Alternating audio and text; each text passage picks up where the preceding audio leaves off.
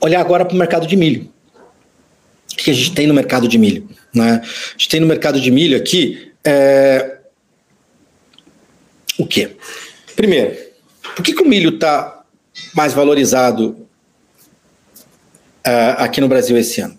Se a gente teve uma safrinha uh, uh, cheia, a resposta está no mercado internacional. O preço do milho no mercado internacional está alto. Isso estimulou o quê? Exportações por parte do Brasil de milho.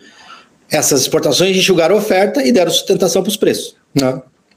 Aqui estão olhando o preço do milho uh, uh, em Chicago. Né? A gente vê que o preço do milho está ali, ó, 6,70, ou seja, está um preço já 6 alto, né? mais próximo do 7 do que do 6,5. Então, é um preço alto para milho no mercado internacional. O milho tá, segue valorizado no mercado internacional. É, a gente vê aí no gráfico, uh, não está no 7 mais, mas está ali, recuou, voltou, enfim, está num patamar elevado. E isso aí implica o quê? Em preço melhor para quem exporta o milho. Né? E por que, que o milho está nesse patamar? Que a gente tem os pontos importantes. Primeiro, cenário externo de poucas alternativas. Vamos ver o que aconteceu esse ano. A gente teve uh, guerra na Ucrânia. Quer dizer, esse ano não, ano passado. Guerra na Ucrânia. Daí você tirou a Ucrânia, que é um, um dos principais exportadores de, de milho do, do mundo. Um, uh, uh, concorrente do Brasil nesse, nesse segmento. É um milho diferentemente soja. Soja é interessante que você tem é, três grandes exportadores, Brasil, Estados Unidos e Argentina, a Argentina mais concentrada no farelo e no óleo, né, e um grande comprador a China. No milho, você tem, todo mundo produz e exporta, alguns geram excedentes, e para exportar para quem tem carência de produto. Né? Nesse caso, os Estados Unidos é o grande exportador, né? E depois você tem Brasil, Austrália, Argentina e, e, e, e Ucrânia que brigam ali é, por espaço é, no mercado né? é um pouco mais pulverizado. Né? E daí você tira aí Primeiro, você tira a Ucrânia, você teve problema na safra da Europa de milho, o que fez a Europa importar mais né, do que o normal, e você teve problema na safra da Argentina. Opa, desse caso aí sobrou basicamente Brasil, Brasil e Estados Unidos para suprir essa necessidade. Então o preço subiu, o preço avançou, o preço escalou né, lá em Chicago, o preço de milho. Né? Uh, e daí o seguinte, o que, que a gente olha para frente? A Ucrânia teve um corte na produção e vai ficar fora até o segundo semestre desse ano. Então, quer dizer, tá fora, continua fora. A Argentina, vamos ver como é que vai ser o tamanho da safra da Argentina, mas também vai começar a colher um pouco mais para frente. Né? Esses primeiros meses, não. Né? Uh, menor safra da Europa, né? e daí você olha o quê? Vai olhar para os Estados Unidos e vai olhar para o Brasil. Só que o Brasil é o seguinte: o Brasil exporta até janeiro. Fevereiro em diante, o canal logístico brasileiro ele sai das, da, do milho e vai para a soja. Começa. Pode atrasar um pouquinho, por conta da colheita mais atrasada de soja, você esticar um pouquinho mais para fevereiro e abrir um pouco mais de espaço para exportar um pouco mais de milho. Né? A gente está vendo até nos lineups isso. Mas, de certa forma, é fevereiro em diante você já começa a olhar para pra, o canal logístico das trades é voltado para soja e você exporta menos milho. Então, quer dizer, então esse cenário de abastecimento do milho, no mercado internacional de milho, ele deve seguir firme, principalmente no primeiro, é, nesse primeiro semestre, podendo mudar a partir do segundo semestre do ano, né? Então, uh, isso é importante a gente olhar. Então, esse é um fator. E esse preço alto de, de, do milho em Chicago, ele explica muito do fluxo e esse cenário de pouca alternativa é, é, para o comprador mundial de milho explica muito da performance de exportação de milho do Brasil. Né? Uh, então, o que, que ele vai olhar agora? Chicago vai olhar o fluxo de exportação dos Estados Unidos, né? Enfim, ele sempre olha. Uh, e outra questão é essa safra da América do Sul, para ver como é que vai ser a safra, uh, a safra da Argentina de milho, né? Que é um, um, importante player, e também o desenvolvimento da safrinha do Brasil, que é outro importante player, mas que entra mais para metade do ano e a oferta mesmo chega só no segundo semestre. É, mas é isso que ele está olhando e o mercado segue firme até o segundo semestre você não tem um cenário muito favorável para uma melhora tão grande no abastecimento a ponto de você derrubar demais o preço lá fora. Né? Uh, isso explica esse preço. E esse preço alto lá fora traz o quê? Traz uma leitura interna para o milho. Aqui o, nosso quadrinho de oferta e demanda, né? nosso time de milho uh, é, trabalha com, com essa ideia aqui de, de, de, de, de, é, de oferta e demanda. Daí o que, que a gente tem? Vamos olhar para 22, que é essa safra corrente. Quer dizer, para mim, a grande preocupação, a gente tem dois cenários. Um cenário para o primeiro semestre desse ano e um cenário para o segundo semestre desse ano. Primeiro semestre desse ano, o cenário é de carência, de falta de milho, de pouca de abastecimento curto de milho. Por quê? Olha aqui, ó. Mesmo com uma produção de 120 milhões, que é a nossa projeção de safra de milho para esse ano, incluindo safrinha e safra de verão. Né? Esse ano aí, essa safra 22, 23, essa que a gente está ainda em curso. Uh, a gente consome aqui 77, um pouco mais, mas olha, o principal fator está aqui: exportações. Saiu de 20, foi para 45. Essa é a nossa projeção. E pelos lineups, ela pode chegar a 48 milhões. Se eu chegar a 48, eu tiro mais um e meio aqui, tiro mais dois e meio aqui. E daí eu vou tirar mais dois e meio daqui. Ou seja, um, cenário bastante apertado, pode ser bastante apertado, de abastecimento bastante curto de milho no mercado interno ao longo do primeiro semestre do ano. Esse é o quadro. Por enquanto, de certa forma, esse efeito sobre os preços está sendo atenuado, por quê?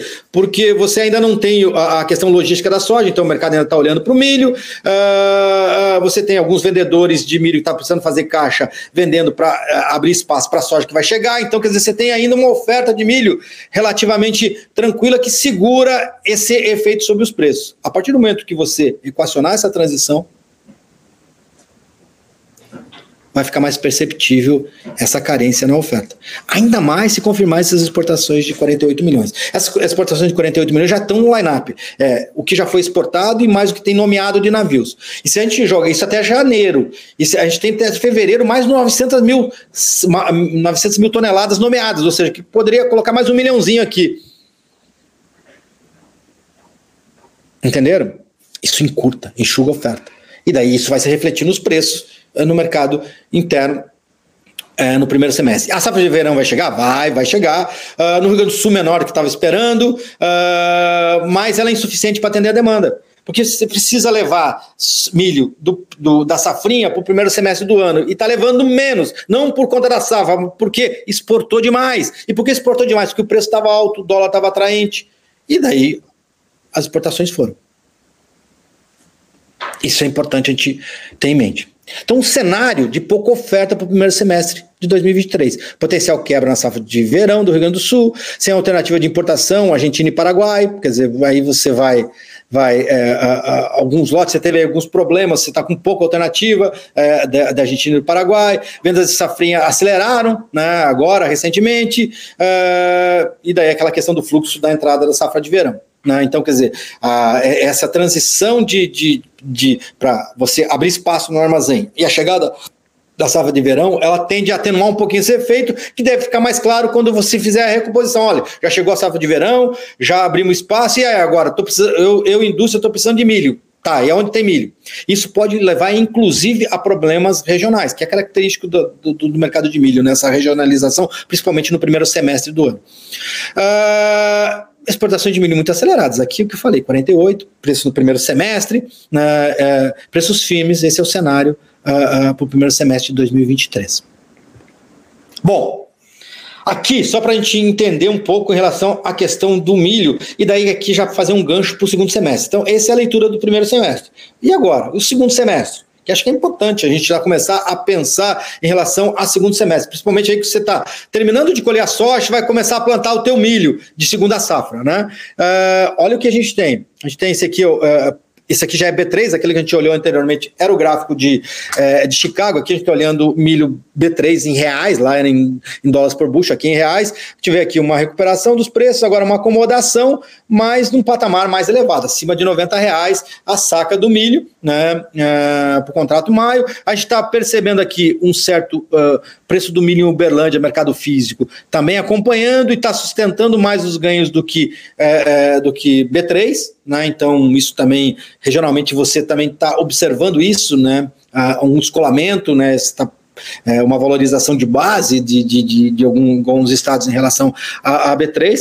Né? é característico dessa de menor disponibilidade, maior procura, e como é que vai esse, essa questão de equacionamento de, de logístico com a chegada da safra de soja. Né?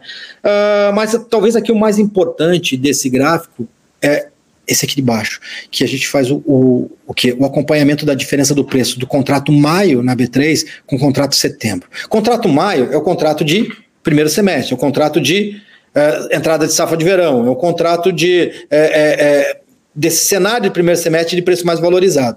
O contrato de setembro, que é isso que a gente está colocando um contra o outro, já é um contrato do que? Segundo semestre, já precificando a chegada da safrinha. E o que, que a gente está vendo? A gente está vendo aqui uma certa valorização agora do março em relação a setembro. Isso é natural, né? Mas ainda ela é pequena. Ainda, tá, ainda o março está carregando muito do setembro.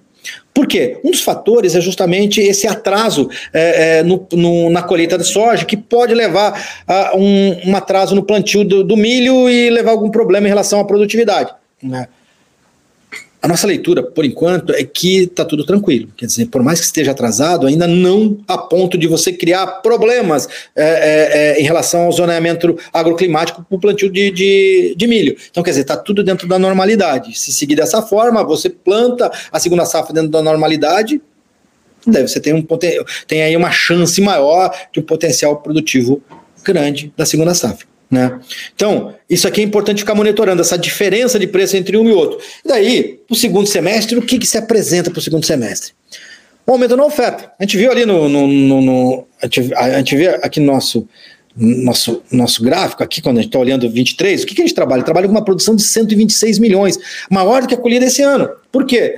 Uh, trabalha com uma safrinha cheia, trabalha com uma outra safra de verão, os preços estão altos, o produtor fica estimulado. Então, é esse é o nosso cenário de produção: 126 milhões. Se confirmar, a gente vai ter uma oferta de 132. Com o consumo mesmo crescendo para 82, o Brasil vai ter que exportar, exportando 40. Por que exportando 40 e não 45, que nem a, a projeção desse ano? Porque a gente trabalha com um cenário de acomodação nos preços. Sabe o que, o, o que tende a acontecer é o seguinte: esse preço alto do milho em Chicago, ele vai estimular o quê? Maior área de milho. E nem tirando a área de soja, só a área que não foi plantada uh, de milho nos Estados Unidos no ano passado, ele tende a ser ocupado por, uh, uh, por milho esse ano. E esse incremento na produção, dentro de incremento de área, né, junto com um cenário mais positivo e produtividade normal, deve, deve aparecer mais milho dos Estados Unidos no mercado. Né? Além disso, Uh, tem problema na safra da Argentina. E qual vai ser o tamanho desse problema? A princípio, a gente ainda trabalha com safra de milho maior esse ano do que foi o ano passado, mesmo com os problemas. Né? Uh, além, e outro fator é a questão da Ucrânia. Já houve uma melhora no fluxo. Se tiver uma sinalização política com o fim da guerra, você abre um outro espaço para fluxo de venda lá. Então, quer dizer, se começa a melhorar esse abastecimento. É dentro dessa linha que a gente trabalha com exportações mais baixas. E o Brasil crescendo a produção, exportando menos, vai sobrar o quê? Mais milho. E os estoques vão crescer. Estoque crescendo, isso é um sinal negativo contra os preços. Essa leitura que a gente está fazendo para traçar esse cenário aqui para o segundo semestre. Né?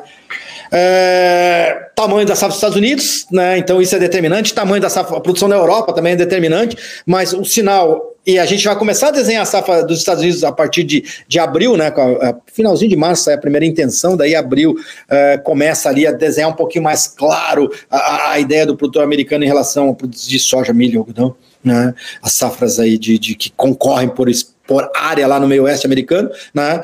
Uh, isso é, o cenário é um cenário um pouco mais positivo em termos de produção, né? isso uh, diminui a janela de exportação do Brasil. Se você trabalhar com uma safrinha maior, que é o que está se esperando, você vai ter um fluxo externo brasileiro menor do que foi esse ano. Então, interessante aqui fazer gestão de oportunidade. Está olhando para esse mercado, Está começando a pensar em, em, em, em, a tua safrinha, plantar a tua safrinha, né? Tá colocando o teu custo da tua safrinha, tá olhando a receita, tá olhando as cotações é, é, do milho na B3, fazer uma gestãozinha de oportunidade, fazer alguma proteção, vamos fixar margem, você pode fazer isso fisicamente através de, um, de, de das operações físicas, né, que vão de bar, até uma trava a, a, a, termo junto com o trade, ou também operações financeiras contra, contra B3. Né? Então, pensa nisso. Proteção contra baixa, ou você pode fazer também uma trava física e fazer uma operação de participada alta, aí, se você entender que esse mercado aí pode complicar ou por frio ou por falta de chuva e comprometer a produção da safrinha. Mas é interessante dar uma olhada nisso. Gente, era isso. Desculpa a correria, não quis avançar muito no tempo. Uh, era isso que eu tinha para passar para vocês.